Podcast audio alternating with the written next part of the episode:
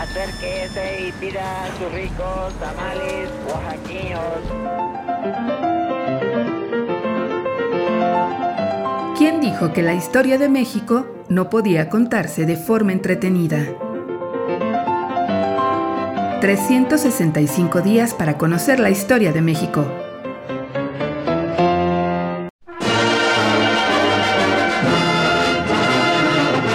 Miércoles.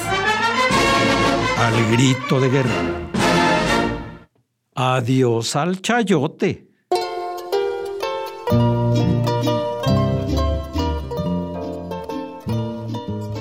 El grado de cinismo del gobierno era alarmante. Más de 30 años de dictadura habían corrompido la libertad de expresión y hacia 1910 a nadie sorprendía que mes con mes los periódicos enviaran sus recibos al gobierno para cobrar sus servicios. Con el triunfo de la revolución, los donativos a los principales diarios del país fueron cancelados.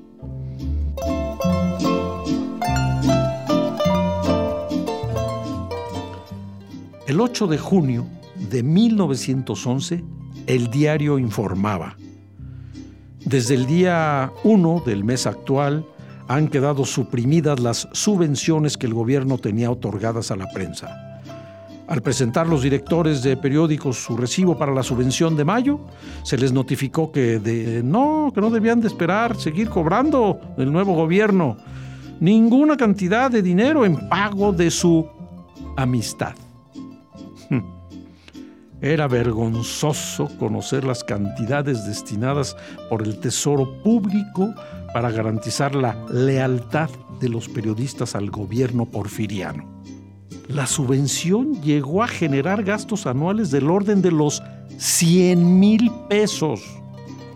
El imparcial, más porfirista que Porfirio, recibía 4.200 pesos.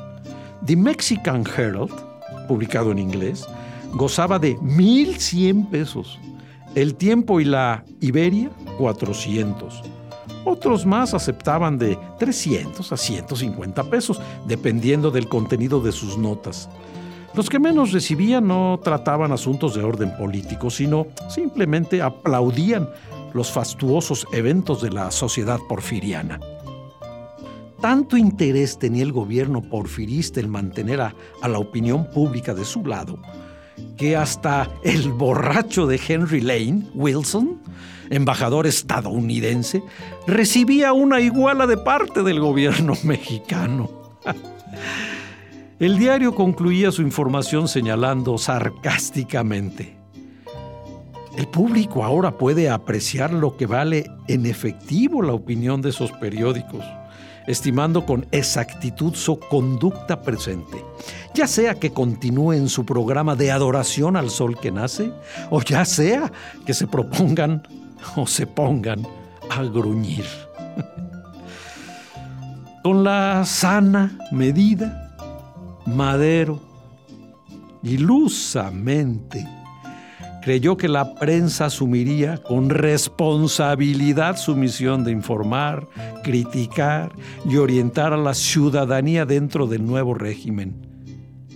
Se equivocó. Mezquinamente, gran parte de los periódicos recibieron la noticia como una afrenta y más temprano que tarde le cobraron la factura al gobierno maderista. Ay, al grito de guerra.